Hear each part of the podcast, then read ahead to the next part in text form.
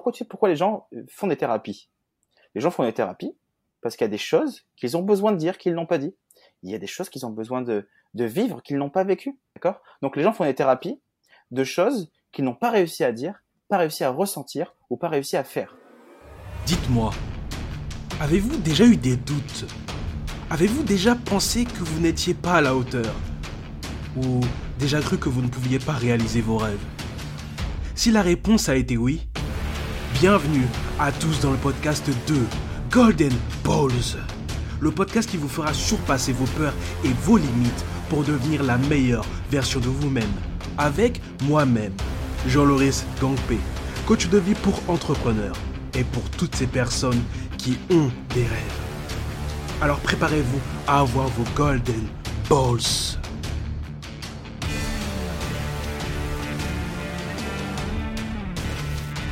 Bienvenue à tous auditeurs et auditrices pour le 34e épisode du podcast de Golden Balls. Aujourd'hui nous avons un épisode spécial avec le coach et thérapeute en intelligence émotionnelle, celui qui nous apprend à canaliser et comprendre nos différentes émotions comme l'anxiété et le stress, l'amour.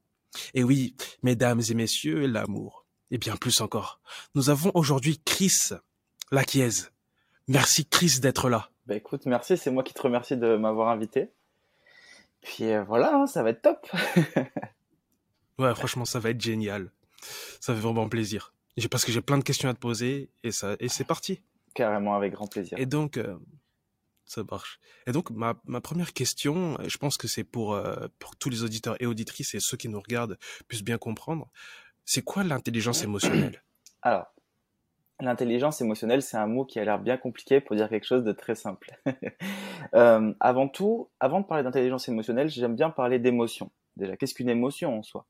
Une émotion, c'est une information de d'un moment que tu vis ou d'un moment qui est peut-être euh, le reflet de quelque chose que tu as pu vivre. Donc on vit tout type d'émotions différentes, comme on vit tout type de sentiments différents. Et j'aime un petit peu qualifier une émotion comme une vague dans notre océan à nous cette vague, au bout d'un moment donné, elle va avoir un pic, elle va avoir un creux, et puis ensuite, cette vague redeviendra océan comme absolument tout. Et une émotion, c'est un petit peu pareil. C'est quelque chose de passager qui va donner beaucoup d'informations sur ce qu'on est en train de vivre, ce qu'on a pu vivre, et ce qui va pouvoir nous aider à évoluer, à nous sentir mieux, ou à l'inverse, nous autodétruire aussi si on n'intercepte pas réellement le message que l'émotion veut nous donner. Et euh, d'ailleurs, ces émotions-là, qui sont un petit peu la ligne directrice de nos prises de décision, qui sont un petit peu cette ligne directrice de notre chemin de vie dans ce qui va être, ce qu'on va être amené à faire, pardon. Ce qui va être intéressant, c'est qu'il y a une intelligence derrière tout ça. Cette intelligence, ça va vraiment être dans cette gestion entre euh, l'intensité d'une émotion et notre réaction. Elle va être aussi dans la capacité de pouvoir analyser les émotions des autres, comprendre les autres, communiquer en fonction de ce qu'on arrive à ressentir et évidemment réussir à nous contrôler intérieurement, maîtriser ce qu'on ressent et puis sentir le mieux possible dans la vie de tous les jours. Donc c'est vrai que cette intelligence émotionnelle-là, elle est, je dirais, primordiale que ce soit pour les enfants dans une éducation, comme autant pour des coachs, pour des thérapeutes, pour des psychologues ou autres, qui est tout aussi intelligente parce qu'il y a quand même une analyse à avoir à travers ce qu'on ressent, comment identifier, le maîtriser et faire en sorte qu'on puisse sentir le mieux possible à travers tout ce panel d'émotions qu'on peut ressentir toute notre vie. Hmm. En, en, tout cas, tu as donné une super définition. Là, je pense que personnellement, j'ai assez compris. Je vais essayer de résumer là avec mes propres pros et tu vas me dire si euh, si je l'ai bien compris en tout cas. Donc, l'intelligence émotionnelle, ça nous permet en fait de, de, de comprendre, de nous comprendre déjà nous-mêmes et de savoir comment réagir selon certains types de situations, selon les émotions ressenties. Et donc, ça vis-à-vis de nous, mais aussi vis-à-vis des autres. Exactement, exactement, c'est exactement ça. Ouais. Ça marche. Du coup, ça, c'était la, question d'intro. Mais euh, généralement, ce que je fais aussi, c'est que je demande toujours euh, aux personnes de se présenter. Tu vois, c'est-à-dire pourquoi ils sont devenus coach? Bah, dans ton cas, pourquoi tu es devenu coach, en fait? Pour qu'ils puissent, euh, pour que les auditeurs et auditrices qui ne te connaissent pas puissent te connaître. Qu'est-ce qui t'a amené à devenir coach, en fait? Qui a été le point de passage? Comme ça, ils, pourraient, ils pourront te comprendre.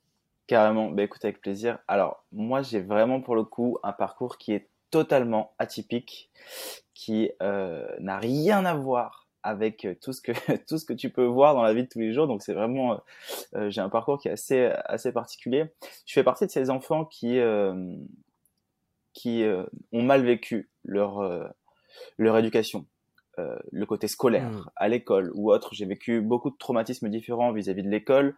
Euh, j'ai eu une enfance qui a été aussi plus ou moins compliquée, qui fait qu'au final, euh, j'ai décidé de moi-même en fait m'auto-saboter et de moi-même aller dans la souffrance. Mmh. Dis-toi qu'un petit peu, j'ai un papa qui est docteur, une maman qui est infirmière, j'ai toujours une vie qui est plus ou moins confortable, mais j'étais tellement en guerre parce que j'étais tellement privé en fait d'exprimer, de dire, de ressentir, de pouvoir être que du coup on m'a tellement privé toute ma vie que ce soit à l'école ou à la maison que du coup en fait j'ai je me suis un petit peu dit bon il faut que j'aille souffrir il faut que j'aille trouver mon indépendance et partir donc du coup moi je suis parti très tôt de chez mes parents très très tôt j'ai vécu ma vie et j'ai toujours été un artiste c'est à dire que moi au départ je suis devenu euh, danseur à l'âge de 17 ans, je donnais déjà des mmh. cours de danse. je suis devenu donc danseur professionnel. Je chorégraphiais pour des compagnies. Euh, je bougeais un peu partout dans la France. Je donnais des cours un petit peu partout. J'ai vécu en tant que euh, professionnel de danse et professeur de danse, qui a fait que au final, je me suis rendu compte que dans la société, euh, à l'époque du moins, la danse était très très très mal vue, surtout que c'était pas de la danse, c'était la danse qui était urbaine.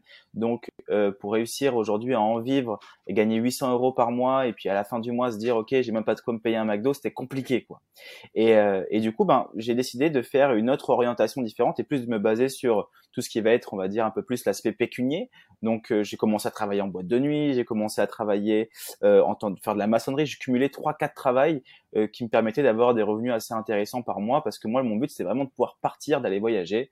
Donc, j'ai pas hésité par la suite. Je, suis parti, j'ai voyagé et j'ai fait un petit peu ma vie. Suite à une grosse, grosse relation amoureuse, je suis fait une dépression, une grosse dépression. Je pars en dépression, je m'en vais à Osgore et et à ce moment-là, je suis vraiment au plus mal. Je suis euh, au fin fond du fond. J'arrive pas à lever la tête. J'ai des idées un peu noires. Je suis vraiment pas bien. J'ai l'impression d'être toujours incompris et je répète des schémas qui étaient, qui provenaient de plus ou moins toujours. J'ai la chance à ce moment-là de faire les bonnes rencontres qui me permettent de rencontrer des personnes qui m'ont amené vers la spiritualité il y a maintenant plus de cinq ans, mmh. euh, qui m'ont amené vers le monde spirituel, où moi j'ai réussi à m'y découvrir, à, à, avoir une acceptation différente envers la vie, envers l'évolution ou autre. Et ce qui est vraiment très intéressant, c'est que j'ai réussi en fait à ce moment-là à sortir la tête de l'eau euh, grâce à un état de pensée qui était différent. Et, euh, et, donc là, je me suis relancé, j'ai commencé à me chercher, à me découvrir, et euh, je tatouais moi depuis quelques temps. J'étais en train de tatouer, donc du coup, je continue mes tatouages. En fait, je me rendais compte que en tatouant les gens, je préférais plus la thérapie que je leur donnais en discutant avec eux pendant mes séances plutôt que le tatouage. Et du coup, je me suis dit, mais hmm. putain, mais c'est, c'est vraiment quelque chose qui me fait vibrer. J'étais à la recherche et à la, à la quête de moi-même au final. Et puis, je me suis entièrement trouvé pour me dire, bon, ben voilà, en fait, ce que je veux, c'est réellement aider les gens euh, dans leur chemin de vie. Donc au départ, j'ai commencé en tant que coach, j'ai fait énormément de formations. Simple, j'ai fait des formations euh, en physique quantique, des formations en euh, neuroergonomie, j'ai fait des formations en épigénétique, j'ai fait des formations en tant qu'hypnothérapeute. Enfin bon, si je, te passe le panel de formations, mais j'ai fait énormément de formations parce qu'il fallait qu'en fait moi que je comprenne absolument tout. Je fais partie de ces personnes. Moi, je suis quelqu'un d'hypersensible de base. J'ai besoin de tout comprendre pour pouvoir le mmh. transmettre. Si je comprends pas, je peux pas le transmettre. Donc, ce qui se passe, c'est qu'il a fallu vraiment que j'englobe vraiment tous les apprentissages différents pour pouvoir en fait euh, euh, euh, comprendre de quoi je parlais réellement et pouvoir aider les gens d'une manière, on va dire, différente, mais aussi de la meilleure manière. Et du coup, c'est à ce moment-là j'ai commencé à étudier, chercher, comprendre, découvrir, expérimenter. J'habitais effectivement à Bali, donc en termes de spiritualité, c'était quand même assez large, large. Pardon, j'ai moi-même suivi des thérapies. Alors en fait, je pars vraiment du principe que euh, pour moi, on devrait tous en permanence être dans l'apprentissage de, être dans l'évolution de. Hmm. C'est-à-dire que c'est pas parce qu'on est coach qu'on a tout compris. C'est pas parce que on est hmm. euh, psychothérapeute qu'on a tout compris. Non, on doit être constamment dans un état d'apprentissage, ça se multiplie. Donc du coup, nous on était vraiment, et moi du moins j'étais vraiment dans cette optique de, ok, là aujourd'hui je veux continuer à apprendre, et même tu vois là je, je me relance dans mes études pour faire psychanalyste, je pars pendant deux ans d'études pour avoir mon diplôme de psychanalyste, alors que les études, ben moi, je suis parti très tôt. Hein. Mais euh, c'est pour te dire que dans notre schéma d'apprentissage, on n'arrête jamais. On va tout le temps apprendre. J'ai lu un paquet de livres. Il fallait vraiment que je comprenne tout. Et puis, euh, et puis ensuite, je me, suis lancé dans, cette thérapie-là et dans ces coachings où j'ai trouvé vraiment mon identité. Je me sentais vraiment bien. J'avais vraiment des résultats. C'était euh, la passion, quoi, en final, qui parlait. Et puis, ben, de fil en aiguille, ça a fait que ben tu sais, tu te spécialises. Au départ, j'étais vraiment coach, j'avais pas vraiment de spécialité. Puis au fur et à mesure, il y a quelque chose qui me parlait dans les émotions. C'est quelque chose qui m'a toujours attiré envers cette recherche intérieure de ce monde un petit peu subtil qu'on a. Et il a vraiment fallu que j'aille me spécialiser là-dedans et vraiment tout comprendre pour pouvoir le transmettre aujourd'hui, le partager. Et je continue à apprendre. Hein, comme il n'y a pas de, de limite à l'apprentissage, quoi.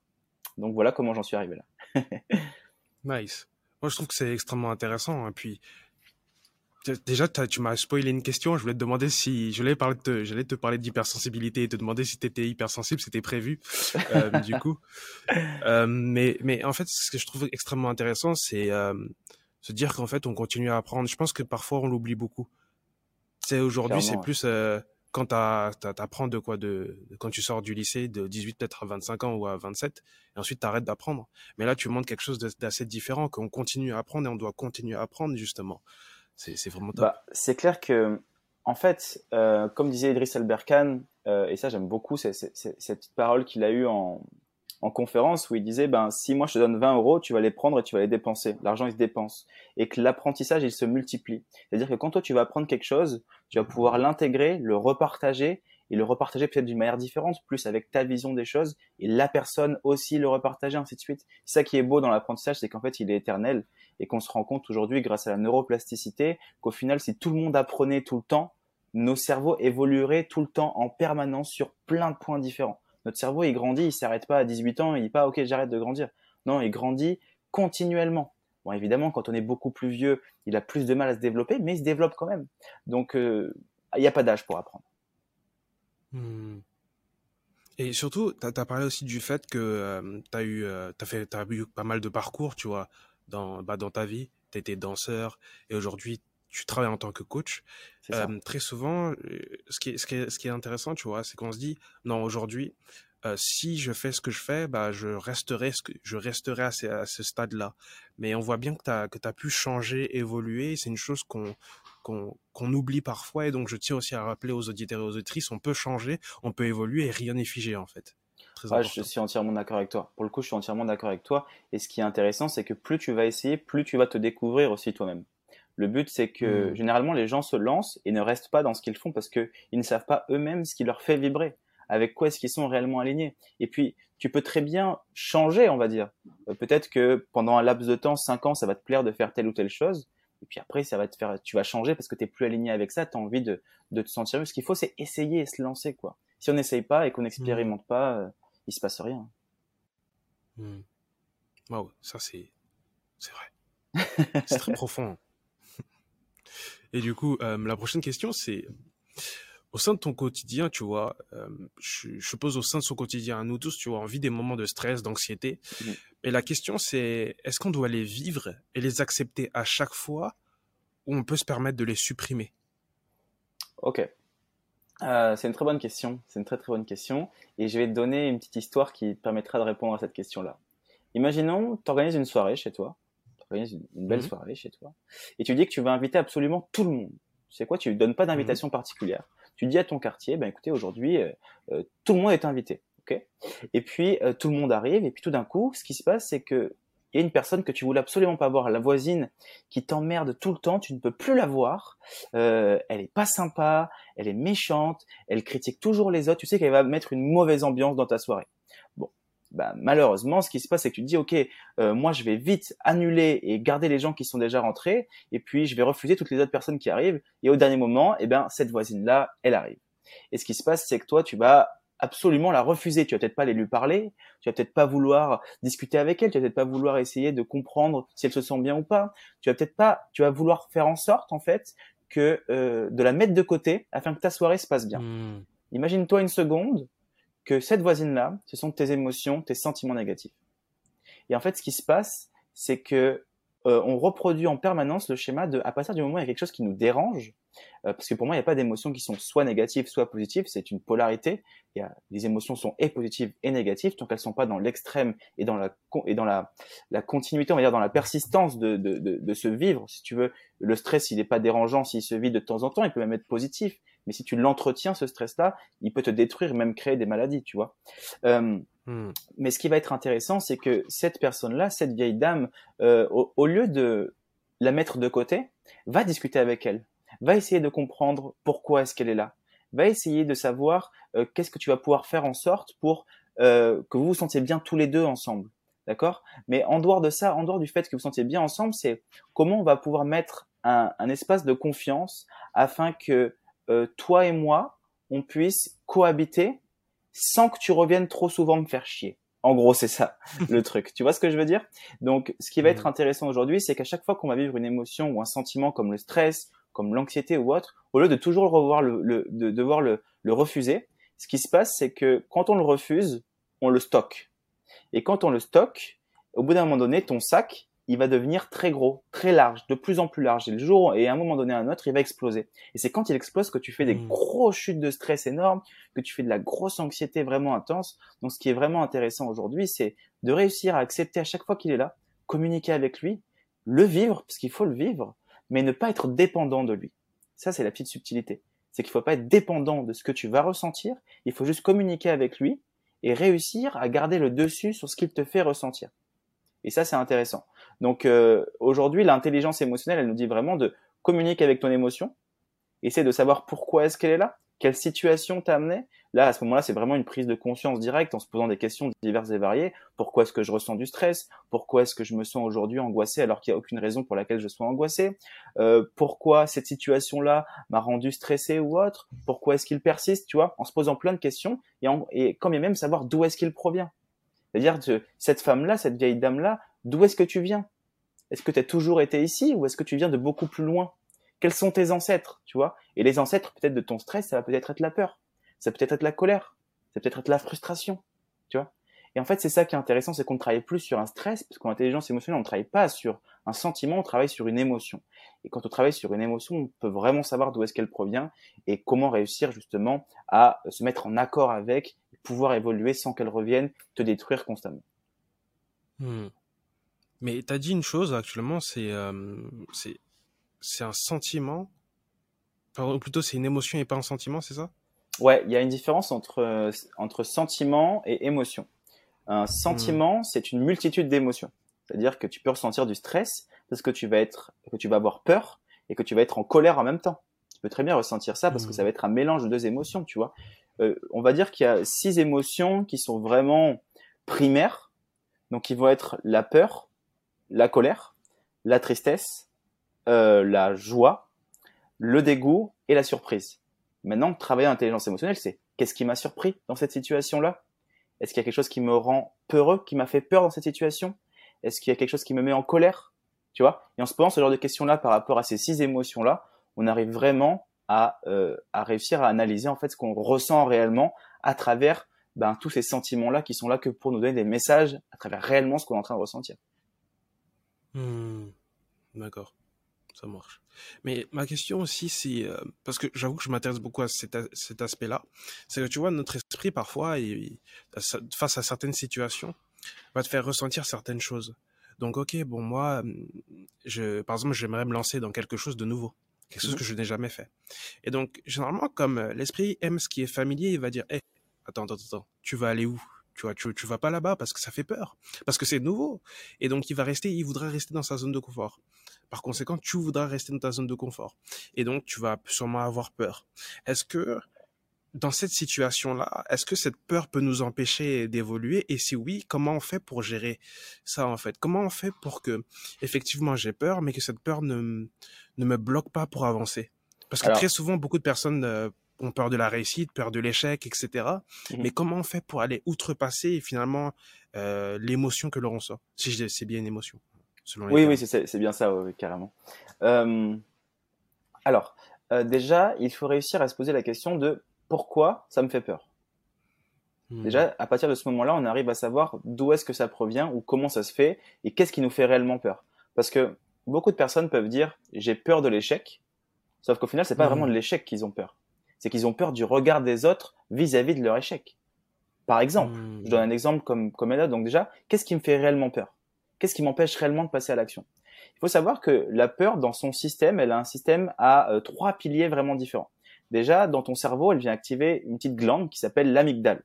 Cette amygdale-là, elle est reliée à l'hippocampe. L'hippocampe, c'est le siège de la mémoire dans le système émotionnel. Donc ça veut dire qu'à chaque fois que tu as peur, la situation que tu vas vivre, elle va s'enregistrer dans ta mémoire. C'est-à-dire que peut-être toi aujourd'hui, tu as peur de faire quelque chose parce que dans ta vie, tu as vécu une situation qui était plus ou moins similaire qui t'a amené à de la souffrance. Hmm. Donc, admettons, dans ton entourage, tu vas euh, rencontrer plein de personnes qui, eux, ont se sont lancés dans l'entrepreneuriat et ont échoué. D'accord? Je donne un exemple de l'entrepreneuriat. Ils se sont lancés en tant qu'entrepreneurs et ils ont échoué. Ce qui se passe, c'est que toi, tu as vécu tellement de choses à travers ces gens-là, mais ton cerveau, lui, il a interprété comme si c'était toi qui le vivais. Ce qui se passe, c'est que toi, quand tu vas te lancer par rapport à toi personnellement dans ce système-là, tu vas avoir peur parce que tu sais que ces personnes-là ont déjà vécu cette expérience-là qui leur a amené à ce but-là.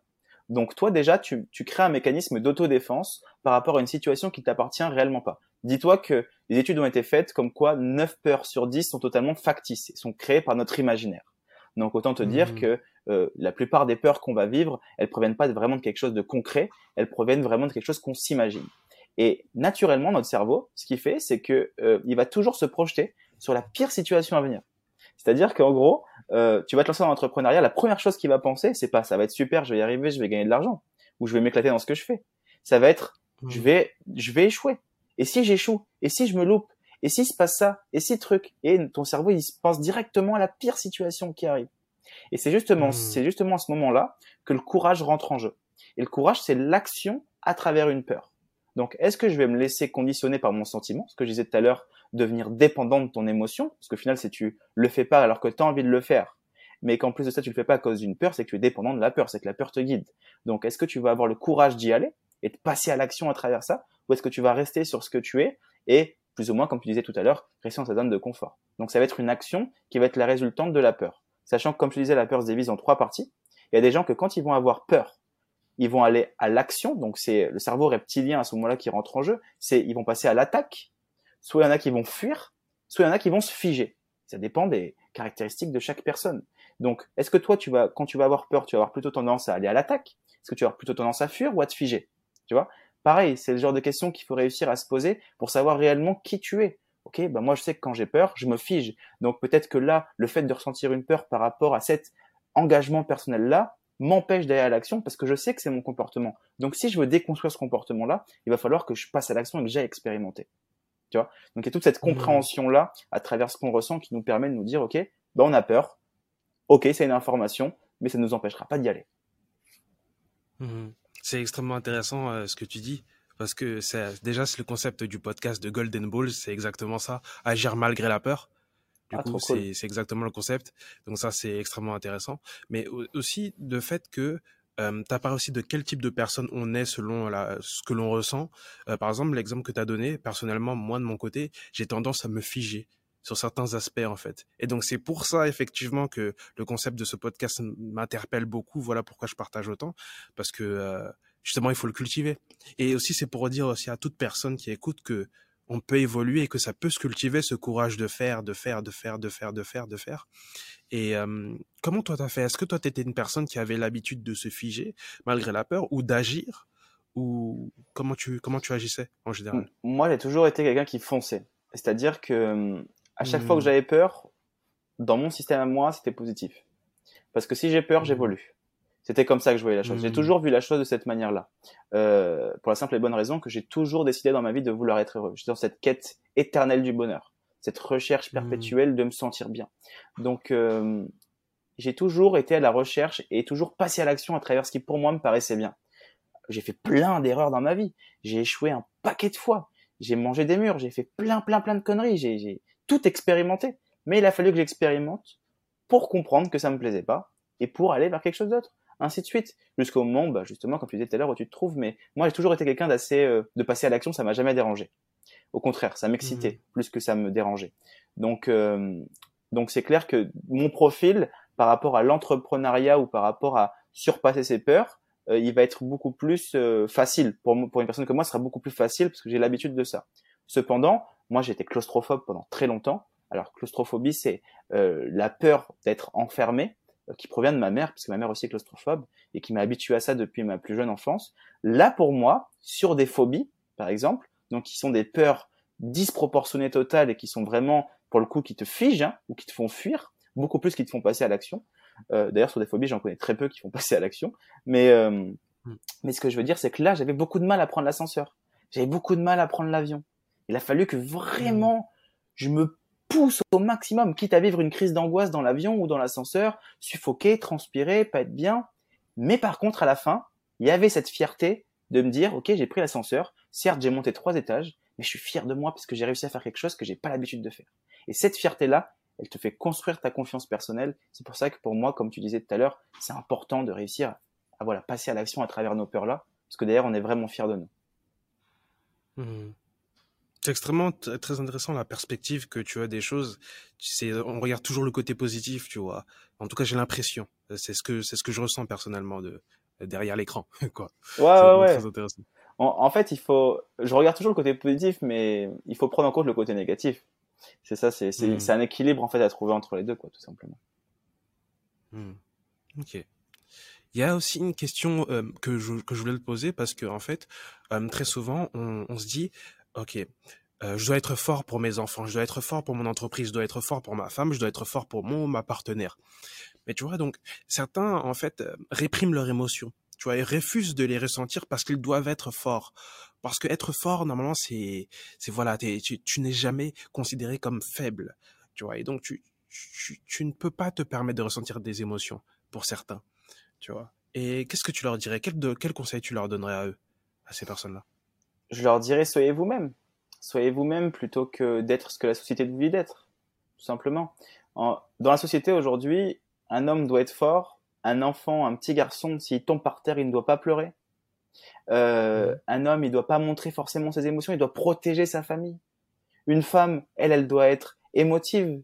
Une femme, il faudrait qu'elle soit euh, constamment à l'écoute de son mari, à être en fonction de ce qu'il va dire ou de ce qu'il va faire. Une enfant, euh, une enfant fille, elle, par exemple, on va la critiquer parce qu'elle est peut-être trop coquette ou qu'elle est trop fille, tu vois. Euh, il y a plein de trucs différents qui sont encadrés par la société euh, et qui mettent en place des mécanismes de euh, les hommes doivent être durs et forts et les femmes elles ont le droit d'être plus sensibles. Par contre, le rôle des hommes c'est aux hommes, le rôle des femmes c'est... non, c'est pas vrai. C'est c'est complètement faux. On est des êtres humains à part entière. Euh, tu as des hommes qui sont élevés par des femmes, ce qui est mon cas, et qui ont un côté émotionnel qui est beaucoup plus développé, parce que chez les femmes, naturellement, elles vont avoir ces émotions qui vont être euh, beaucoup plus développées, beaucoup plus de facilité à communiquer à travers leurs émotions. Depuis toujours, on les habitue à ça, alors que les mecs, c'est vraiment non, non, tu tombes, tu pleures pas, t'arrêtes de crier, t'arrêtes de t'énerver, tu vois, alors que non, c'est à ce moment-là, c'est dans l'enfance, hein, avant tout que, que justement on apprend aux enfants à, vivre leurs émotions et à, et à, essayer de créer cette intelligence émotionnelle-là, ce qui va leur permettre de pouvoir se sentir mieux, d'entretenir des relations avec les autres, des rapports sociaux plus développés, de se sentir mieux dans leur vie personnelle et de s'épanouir dans leurs relations, que ce soit amicales ou sentimentales, tu vois, ou même dans leur travail. Et, et ça, c'est très important parce que quand on grandit et qu'on en arrive à adulte et qu'on dit, OK, non, moi, je suis un homme, je dois être fort, euh, je dois montrer que je protège ma famille. Mais si tu as des faiblesses, la vraie force, elle n'est pas de les cacher la vraie force, le vrai courage, il est de réussir à voir avec des yeux qui ont déjà pleuré. Tu vois? Ça, c'est fort. Hmm. Quand tu vois les choses d'une manière différente quand tu as déjà pleuré. Alors, si tu t'empêches de pleurer, t'es pas fort. Tu refuses quelque chose qui vient, qui vient te réveiller chez toi. Tu vois? En fait, on, on met la force au mauvais endroit. La force, c'est de ne pas être, alors que la force, c'est réussir à être. Tu vois? Moi, c'est ma vision des choses, en tout cas. Et je pense qu'il faut vraiment que tout le monde euh, a des moments où il se sent bien, tout le monde a des moments où il se sent pas bien, tout le monde a envie de pleurer, tout le monde a envie de crier. Et ben s'ils ont envie de le faire, qu'ils le fassent. Et même s'il y a leur femme à côté ou autre et qu'ils ont envie de pleurer, qu'ils pleurent. Si ça va te permettre de te faire du bien, ça sera une, ça sera de la force de réussir à le faire, bien plus fort que de ne pas le faire. Hmm. Parce que là, tu te, tu te livres à, à, tout le monde et à toi-même, tu vois. Quand tu pleures devant quelqu'un et encore plus devant ta femme, ben tu te livres, tu vois. C'est vraiment, c'est toi, quoi c'est ce que tu ressens, c'est toi, tu te livres entièrement. C'est bien plus dur de se livrer entièrement plutôt que de se créer une carapace pour ne pas se livrer. Donc euh, mmh. moi, du moins, c'est ma vision des choses par rapport à cette situation-là. Ok, c'est extrêmement intéressant parce que finalement, la force, ce serait oser être vulnérable alors. Totalement, totalement. Et donc, si, si oser être vulnérable, c'est très intéressant. C'est juste que, effectivement, comme tu l'as dit, euh, pour se créer une carapace, c'est beaucoup plus facile de le faire de créer une carapace et de se protéger entre guillemets et de ne rien avouer. Mais être vulnérable, c'est oser faire confiance. ça ne veut pas forcément dire que que ça va être euh, que la confiance aura sera établie entre les deux, mais ça veut dire que tu as osé en fait donner une part de toi. C'est ouais ouais, je, te rejoins à 100% là-dedans. C'est clair que de réussir à le faire, c'est de la fierté. Ok, j'ai pleuré. Peut-être que tu vas avoir un peu honte après, peut-être. Peut-être que tu vas un petit peu culpabiliser, c'est possible mais tu vas voir que pourquoi les gens euh, font des thérapies? Les gens font des thérapies parce qu'il y a des choses qu'ils ont besoin de dire qu'ils n'ont pas dit. Il y a des choses qu'ils ont besoin de, de vivre qu'ils n'ont pas vécu. Donc au final, cet aspect psychologique de, à partir du moment où tu parles de quelque chose que tu as vécu ou d'un sentiment que tu as vécu, eh bien ton corps le vit. Et s'il le vit, il le rejette en partie. C'est-à-dire qu'il permet de l'expulser. D'accord? Donc les gens font des thérapies de choses qu'ils n'ont pas réussi à dire, pas réussi à ressentir ou pas réussi à faire. Alors que s'ils le faisaient au quotidien, ils auraient certes peut-être besoin de thérapie pour se sentir encore mieux. Tu vois, moi je fais des thérapies par exemple. J'aime être accompagné. Ça me dérange pas d'être coaché, ça me dérange pas de suivre des thérapies. Au contraire, j'ai besoin moi aussi de, de... personne n'est parfait, tu vois. Donc euh, je pense que on voit les choses de la mauvaise manière. Alors on va se priver, puis après on va faire des thérapies pour se sentir mieux. Par contre, dans la vie de tous les jours, on va se priver, tu vois. Ça devrait plutôt être, euh, on vit, on le fait. Je pense qu'on voit toujours le côté euh, de société. Il faut être fort plutôt que le côté naturel humain. Moi qui ai énormément voyagé en Amérique latine, par exemple, l'homme c'est vraiment l'homme, quoi, tu vois. C'est non, ça bouge pas, l'homme il est ceci, l'homme il est cela. Tu vas à Bali, c'est la femme. C'est la femme qui est plus comme ça, c'est la femme qui est plus euh, euh, c'est une déesse un peu la femme, tu vois.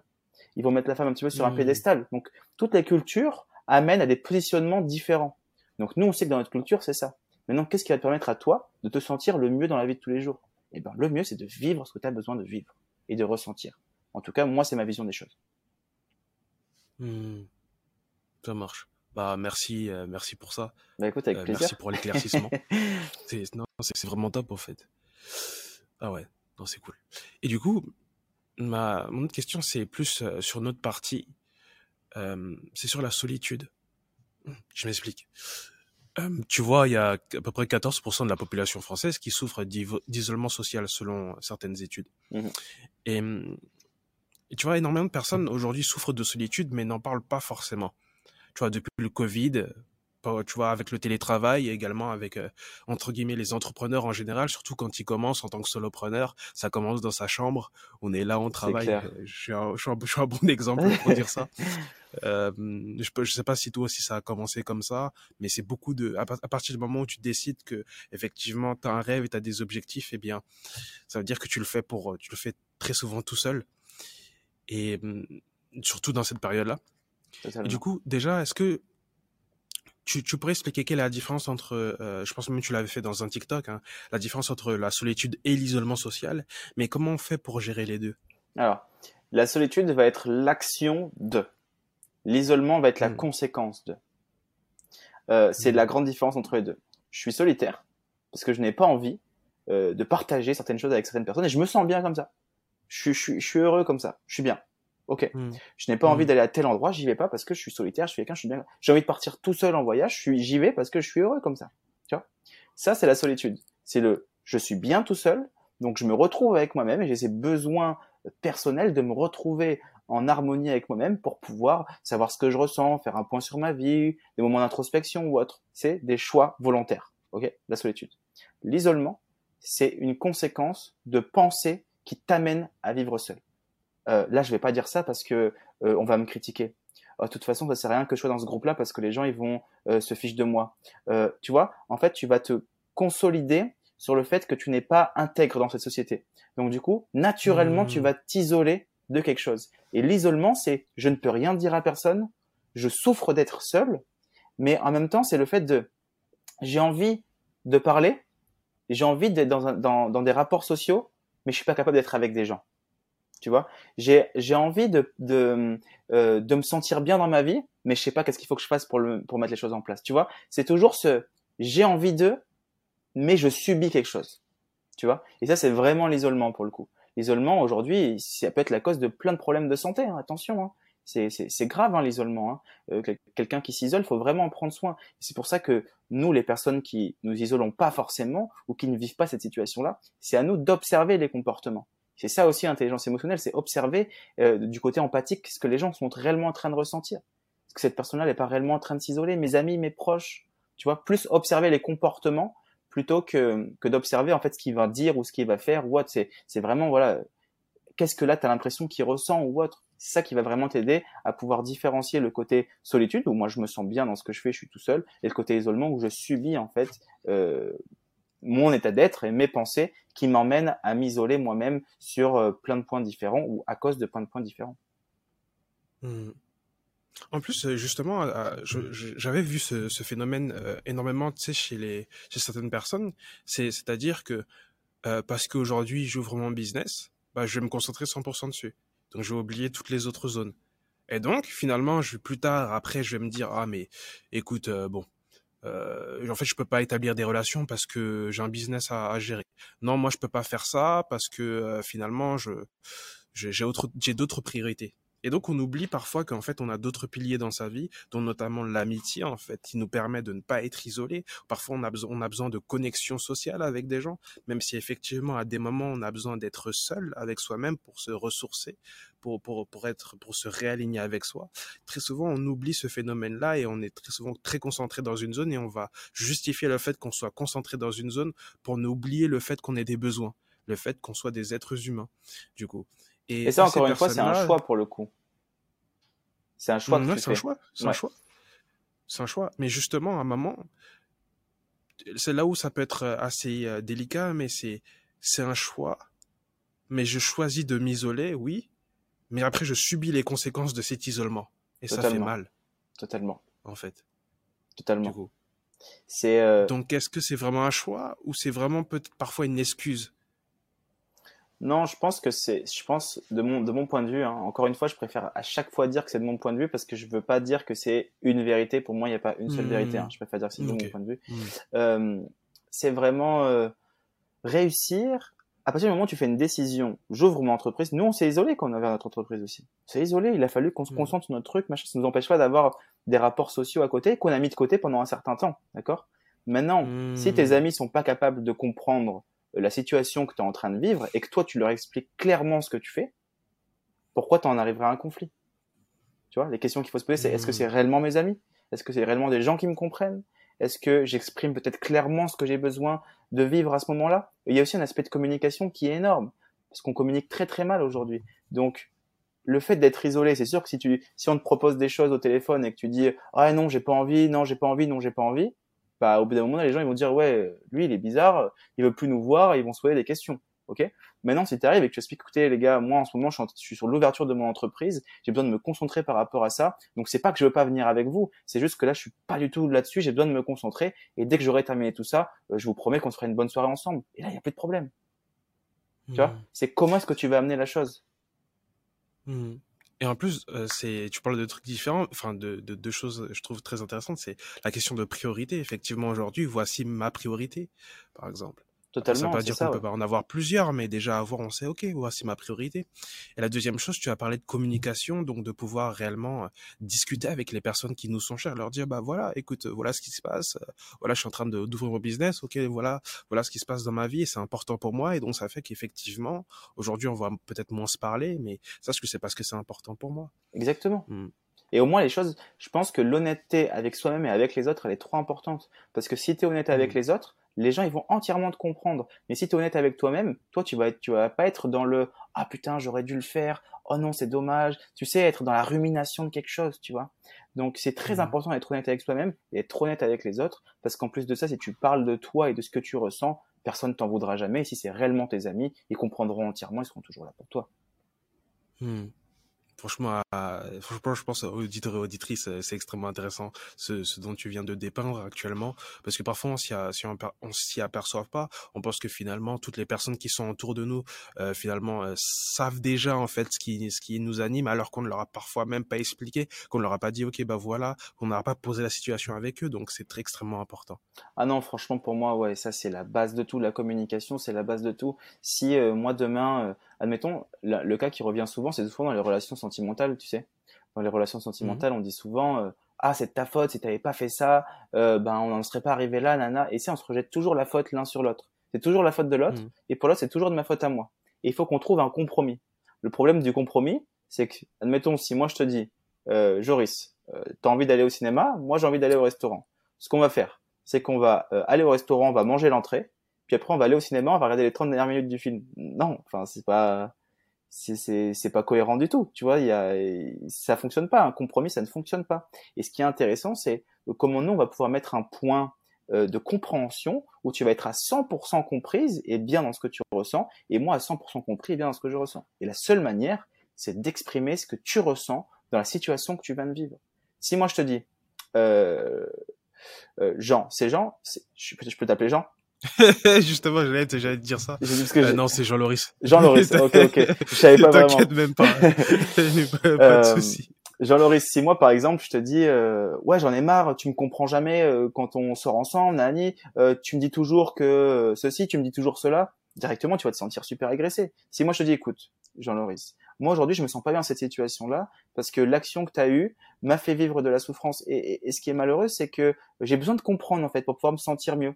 Donc est-ce que toi tu l'as fait de manière intentionnelle pour vouloir vraiment me faire souffrir ou est-ce que tu l'as fait juste parce que toi tu, le vis comme ça? J'ai besoin de comprendre pour moi. J'ai pas besoin de comprendre pour toi j'ai besoin de comprendre pour moi. Parce que là aujourd'hui ce que je ressens c'est compliqué pour moi à vivre. Je te le remets pas dessus hein. je te te dis pas que c'est euh, un sentiment qui provient de toi mais il provient de moi et je le ressens et j'ai besoin de le comprendre qui va s'embrouiller quand mmh. tu dis quelque chose comme ça?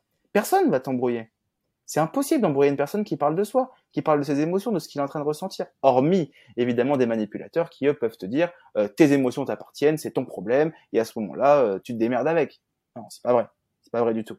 Donc là, on rentre dans un schéma de communication qui va être beaucoup plus interpersonnel. On va parler de soi, l'autre va parler de soi, et le but, c'est de trouver une solution à ce qu'on est en train de vivre afin que tout le monde puisse se sentir bien. Mmh. Ok. Je pense que c'est vraiment très très intéressant ce, ce code dont on ne parle pas beaucoup. C'est vrai. Du coup, euh, Pourtant, c'est tellement important. Ouais. Communiquer. Communiquer avec les autres. Mais je pense qu'il y a aussi une part de vulnérabilité qui est que comme on te dit, bah écoute, euh, il faut pas forcément être vulnérable avec tout le monde, ne fais pas ça. Quand tu es vulnérable et que plutôt quand tu as déjà eu une expérience passée, tu as osé être vulnérable, parfois tu as eu des expériences tellement négatives que tu veux plus t'ouvrir donc, il y a, donc ça dépend, je pense, de, de pas mal de personnes. C'est vrai, c'est vrai que, que les gens qui, qui, qui, vivent beaucoup de souffrance ont tendance à se renfermer sur eux-mêmes et ne plutôt exprimer ce qu'ils ressentent. C'est qu'à ce moment-là, tu deviens dépendant d'une situation qui t'a fait souffrir. Donc, tu viens de dépendre de ta souffrance. Donc, encore une fois, c'est un mmh. choix. C'est est-ce que je décide que cette souffrance-là est une emprise sur moi ou est-ce que je décide que cette souffrance-là soit un élément moteur pour comprendre et pour évoluer? On pense qu'être fort, mmh. comme je disais tout à l'heure, c'est de ne rien dire et de s'enfermer alors que la vraie force est de s'ouvrir. Par exemple, si moi demain je suis en entretien d'embauche et que j'ai deux personnes qui viennent me voir pour travailler avec moi, j'en ai une qui est très très très intelligente mais très isolée, qui a très peu de capacité de communication, euh, et l'autre qui n'a rien du tout, qui est beaucoup moins intelligent mais qui est très très fort en communication, bah, je préfère largement travailler avec une personne qui sera très très bien communiquée plutôt qu'une personne qui sera très intelligente mais qui ne sera pas du tout communiquée. Parce que dans des événements de groupe, ce sera beaucoup plus compliqué. Donc non, c'est c'est développer ça, c'est vraiment une grande force pour le coup. Réussir à rester, euh, on est humain, faut réussir à rester humain, tout simplement. Ok, ça marche. Du coup, euh, là, la, mes, prochaines questions seront plus euh, concentrées sur tout ce qui est euh, hypersensibilité mmh et gestion de ses émotions, parce que concrètement, très souvent, on ressent parfois de la haine ou de la colère. Tu vois, on est, on est là tout d'un coup, il y a une montée, il y a une poussée de colère parce que dû à un événement en question un événement X entre guillemets et tout d'un coup ah euh, je ressens de la colère et, et, et limite de la haine envers euh, une certaine personne comment je fais pour euh, ne pas me laisser submerger par cette colère et finalement commettre l'irréparable? Parce que concrètement, je, je, veux dire ça avec avec une certaine parcimonie parce que je sais qu'il y a certaines personnes qui prennent ça au premier degré, mais concrètement, parfois on prend on prend des actions euh, dues à, à cette colère-là qu'on a ressentie, donc dues à une émotion par exemple, ça nous est tous arrivé, je crois, euh, d'agir en fonction d'une émotion. Ok, bah, je vais commencer à prendre une pierre parce que je, je prends une pierre parce que je la jette et concrètement parce que euh, je ressens quelque chose au fond de moi qui est tellement fort, tu vois? Donc je prends cette, cette pierre, je la jette et finalement ça touche quelqu'un et je le blesse, cette, je blesse cette personne-là. C'est possible. D'autres ont commis des choses beaucoup plus graves concrètement dues à cette colère. Mais comment on fait pour que pour gérer cette colère, tu vois, pour ne pas se laisser submerger par ça? Alors la colère, c'est une émotion qui est Ouais, carrément. La colère, c'est une émotion qui est hum, très complexe.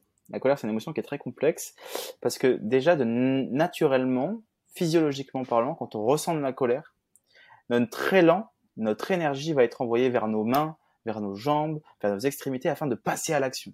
Donc généralement, la colère, à l'inverse de la peur, elle n'a pas un double tranchant, elle passe directement à l'action le but d'être en colère, c'est des aspects de survie où tu vas passer directement à l'action parce que, en gros, ton cerveau, il va se poser la question, je suis peut-être pas dans un état où je peux la survivre, donc il va falloir que j'agisse pour pouvoir survivre. En gros, par rapport à ce qu'il ressent. ce qui va être intéressant, c'est de se poser la question, quand on vit une colère, au lieu d'agir directement, et donc du coup de ne pas avoir d'intelligence émotionnelle, parce que là pour le coup, agir directement sur le coup d'une colère, c'est de ne pas en avoir, c'est de réussir à se poser la question, qu'est-ce que je ressens? Est-ce que c'est une colère? Chaude ou est-ce que c'est une colère froide? Alors une colère chaude une colère froide, c'est quoi? Une colère froide, c'est une colère qui provient d'il y a longtemps. C'est-à-dire qu'admettons, je prends l'exemple de énormément de sociopathes notamment.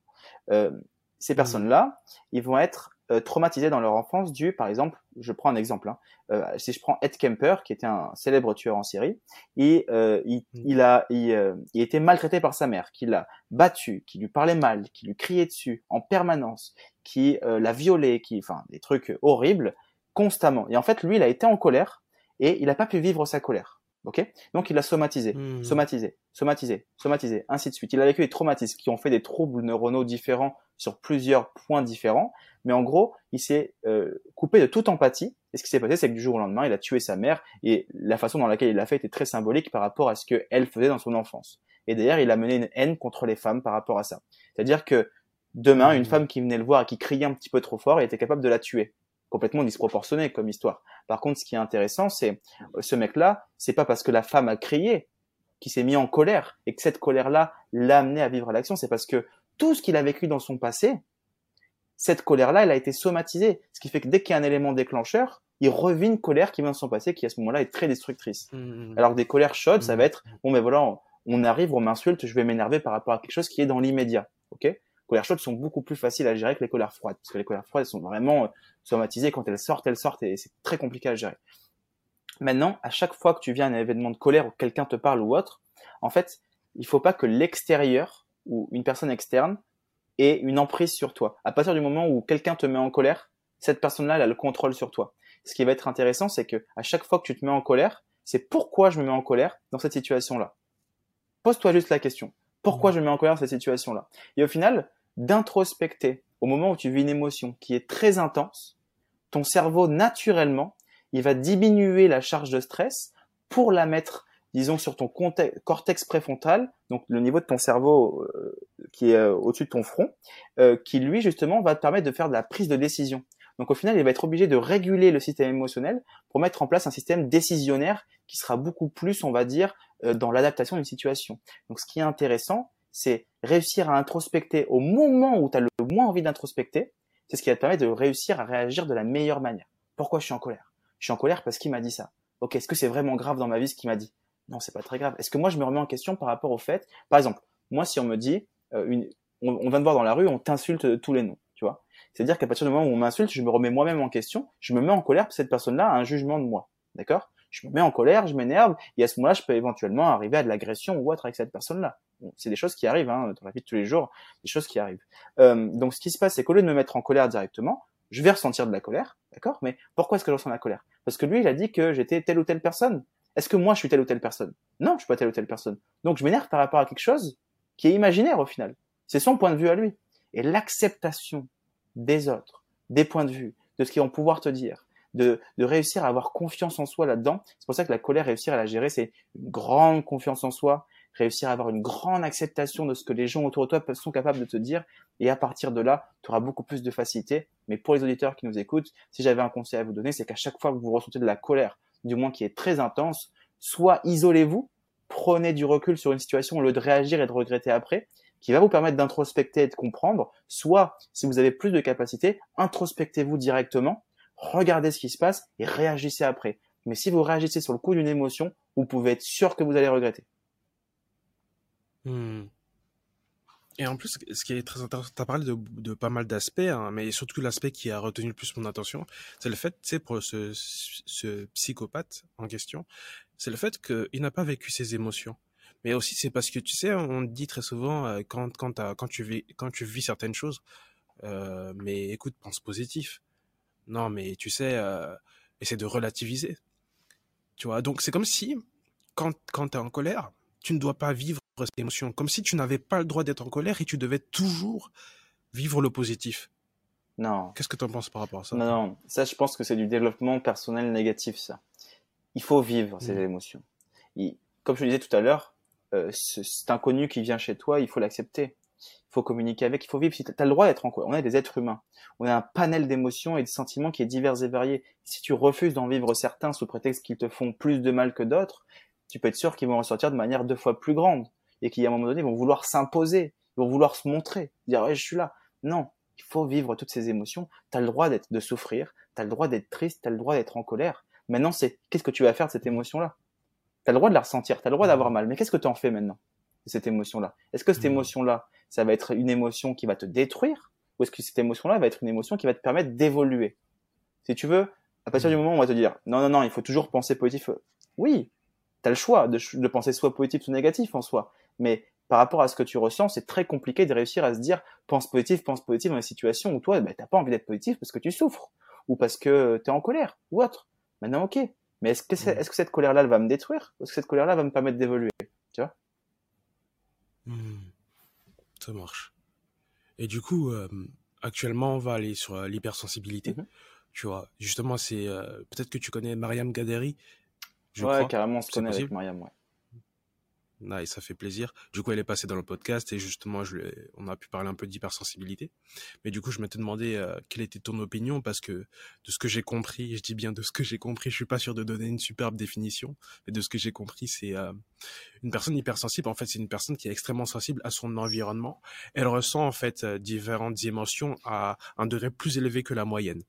Et donc, tu, tu disais que tu étais hypersensible.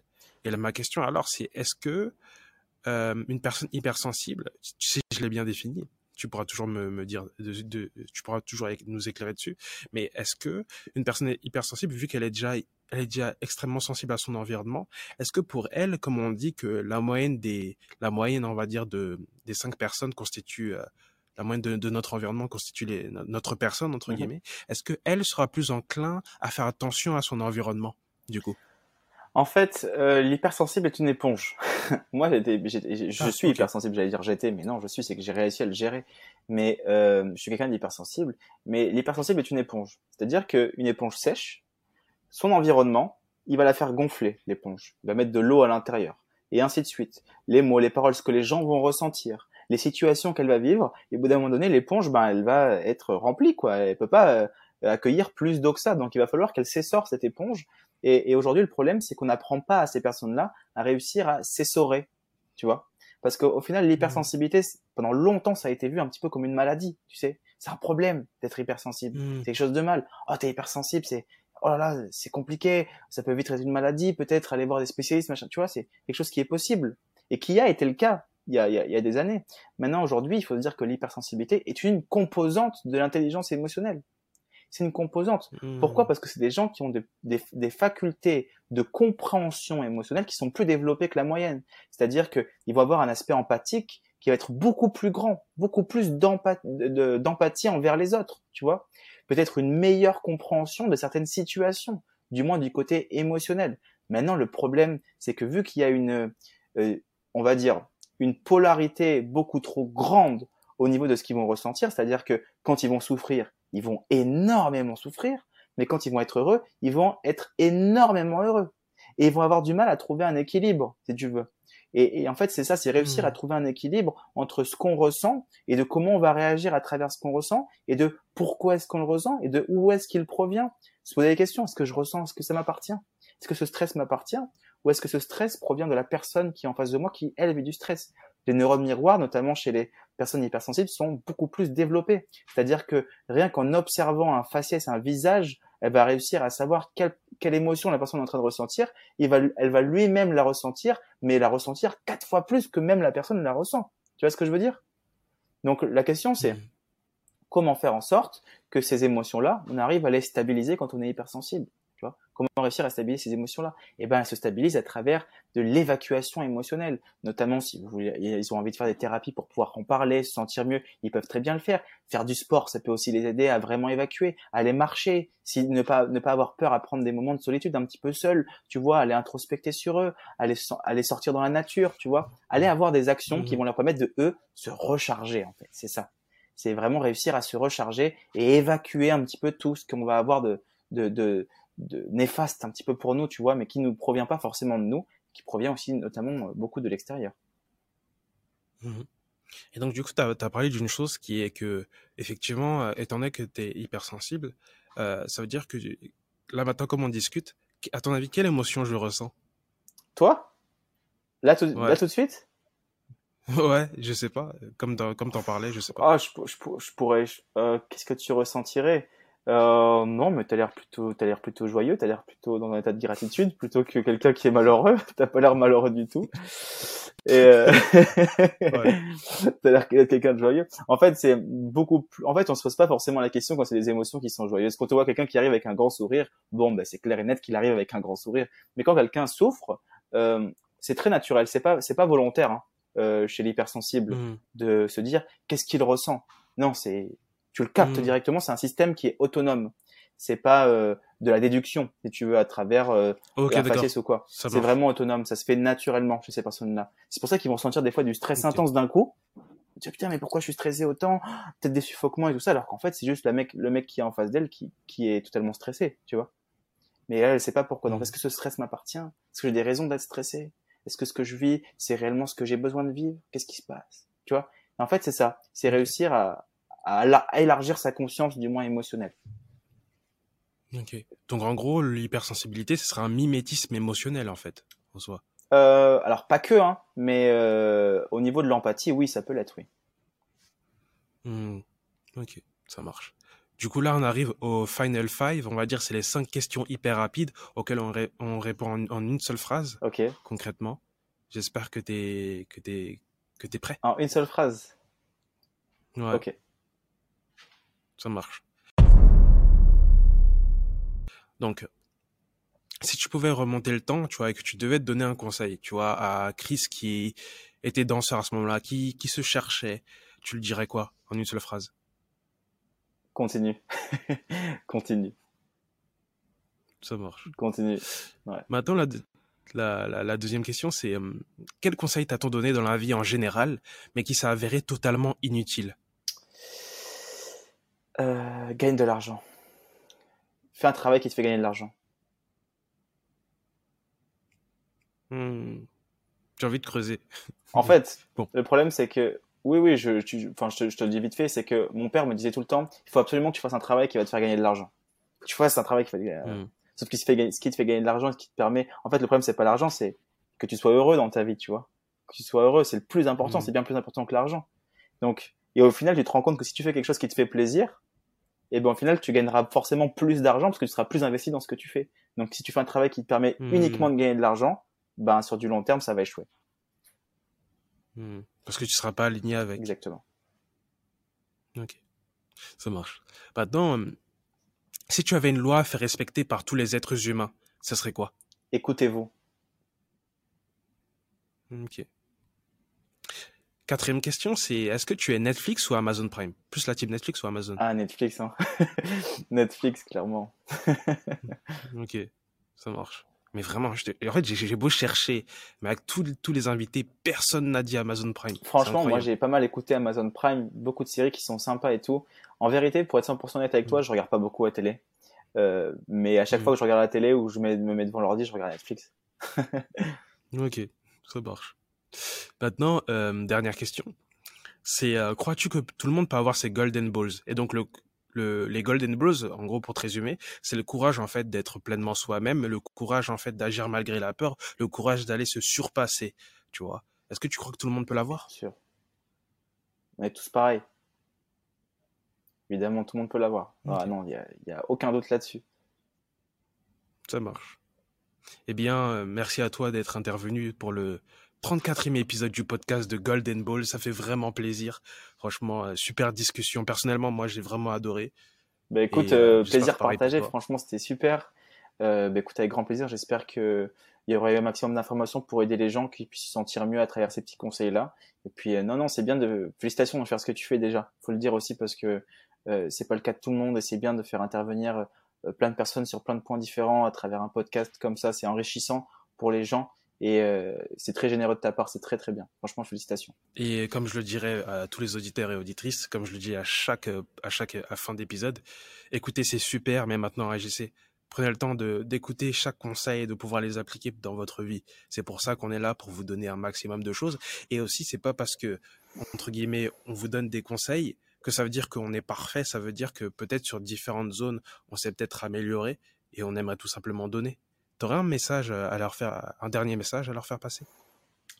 Euh, Oui, vivez, franchement. Euh, la vie, elle vaut le coup d'être vécue. Et la, truc, la, chose la plus chère euh, qui, de notre vie, au final, ce qui, ce qui, nous coûte le plus cher, c'est le temps. Donc, euh, donc vivez avant que... Parce que le temps, lui, il passe. Hein. lui, il t'attend pas le temps. Lui, il passe. Donc, euh, faites-vous plaisir, pensez à vous, vivez, et ne réfléchissez pas trop non plus. Ça marche. Alors, auditeurs et auditrices, écouter c'est bien, mais agir c'est beaucoup mieux. Et à plus pour le prochain épisode du podcast de Golden Balls. J'espère, auditeurs et auditrices, que vous avez apprécié cet épisode du podcast de Golden Balls. Mais si je vous parle en ce moment, c'est parce que mon e-book sur les 9 moyens de terrasser son burn-out est enfin disponible. Oui, vous avez bien entendu. Parce que je sais que parmi vous, il y a des entrepreneurs fatigués, épuisés par leur business et qui n'ont personne à qui parler, malheureusement. Qui sont constamment anxieux. Et ce e-book représente 9 moyens de détruire, de supprimer et prévenir le burn-out. Vous pourrez le trouver en description, dans un petit lien, rien que pour vous. Alors allez-y, prenez-le, dévorez-le, maintenant, let's go